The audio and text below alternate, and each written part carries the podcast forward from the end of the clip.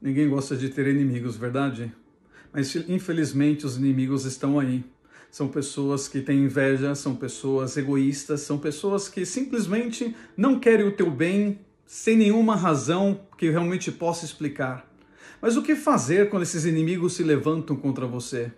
A palavra de Deus diz: O Senhor derrotará seus inimigos quando eles os atacarem. Eles virão contra você de uma direção, mas serão dispersados em sete direções. Eles podem vir contra ti, mas da mesma maneira que vem, o Senhor vai dispersar em sete direções.